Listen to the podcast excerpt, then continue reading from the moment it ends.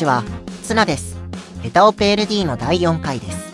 このポッドキャストは、ディシディアファイナルファンタジーオペラオムニアについて、下手な人が雑談する番組です。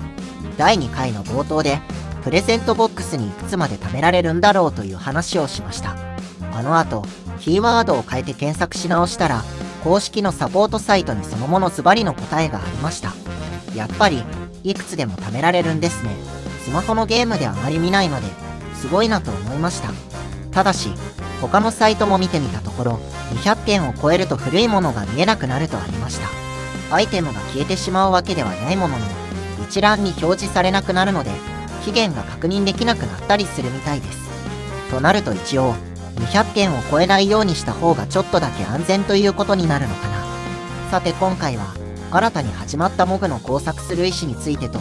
Twitter で検索する時のキーワードについて少し喋ってみようと思います。8月5日から、モグの工作する意思、頼れる親分、これが始まりました。合わせて、モグには FR 武器とバースト武器が実装され、キャラクター調整も行われましたね。僕は FF11 の次に6がお気に入りなので、手持ちのチケットを突っ込んで、モグの武器は2つとも手に入れました。モグの少し前にはビビでガチャを回していて、その前はケットスイの EX が欲しくてガチャを回していました。こうして振り返ってみると、マスコット的なキャラクターのガチャを立て続けに回していますね。なんでだろう？疲れてるのかな？教頭は4種類用意されていました。上級、カオス、ルフェニア、神竜、この4種類です。報酬として、奇跡の断片やアルテマナゲット破壊、ハイパワーピースなどが手に入ります。僕は、今一番不足を感じているのはアルテマインゴット破壊なので、アルテマナゲット破壊から交換することにしました。前にも少し話したけど、僕は11に一番思い入れがあります。なので、11のキャラにバースト武器が来た時のためにアルテマインゴット破壊を準備したいと思っています。11のキャラでバースト武器が未実装なのは4人、全部貫突するには、アルテマインゴット破壊が1人3個必要だから、4人だと12個ですね。進化するときに1つはもらえるから、4人進化すると4つもらえて、だからあと8個か。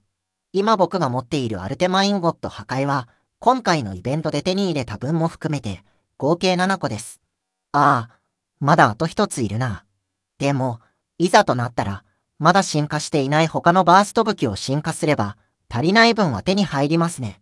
ということは一応、準備しておこうと思っていた分のアルテマインゴット破壊は準備できたと考えていいか。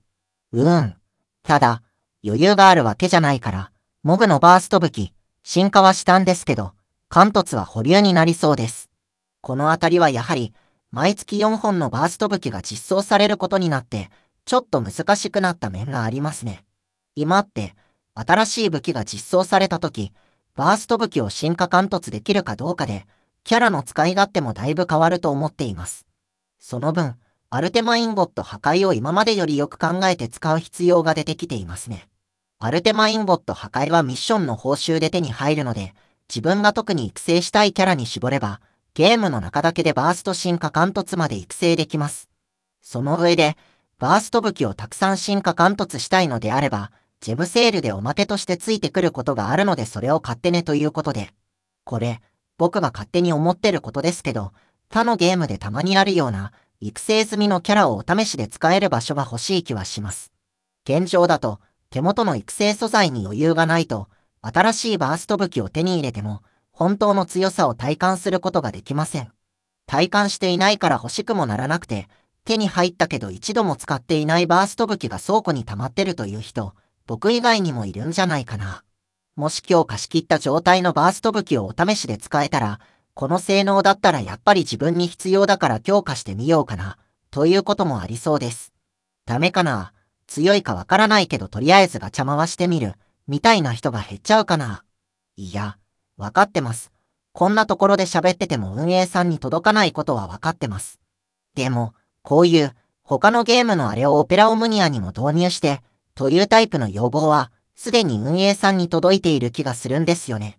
だとすると、実現してないってことは、何か問題あるんでしょうね。ここまで喋ってきたこと、だいぶ無駄だったかな。うーん。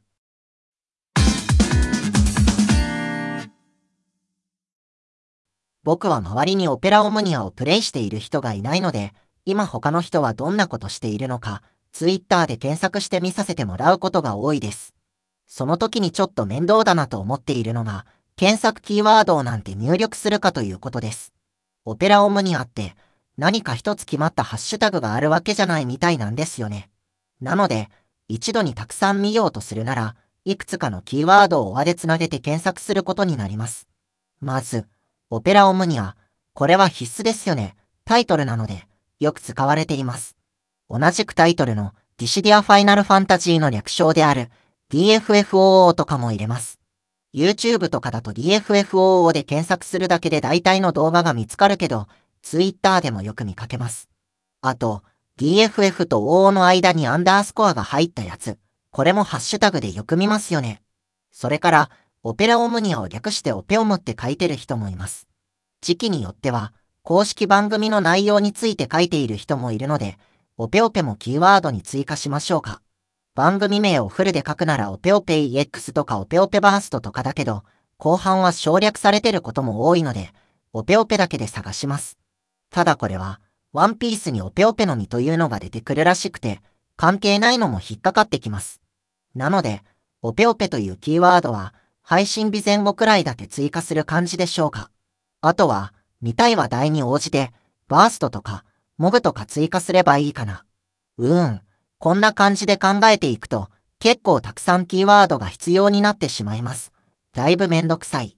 なので結局、DFFOO と何かキーワード一つをアンド検索する。というのが僕は多いです。本当は、全部のキーワードをつなげたのを単語登録しておいて使う。とかが賢いのかな。一度使った内容は検索履歴にも残ってますけど、しばらく経つと消えちゃうのが、こういう時は不便ですね。えーと、なんか、オペラオムニアに限らないツイッターへの要望みたいな話になっていきそうなので、この辺りで終わっておきます。エタオペ LD の第4回をお送りしてきました。このポッドキャストは、Apple のポッドキャストアプリと Spotify、それから Amazon Music でも配信しています。でも、Spotify 以外では、どういうわけか番組名で検索しないと見つかりません。オペラオムニアで検索しても DFFOO で検索しても出てこないので、もしかしたら他にもそういうポッドキャストがあるのかな。オペラオムニアについて話しているけど、検索でヒットしない番組が、首をひねりつつ終わります。ここまでご視聴ありがとうございました。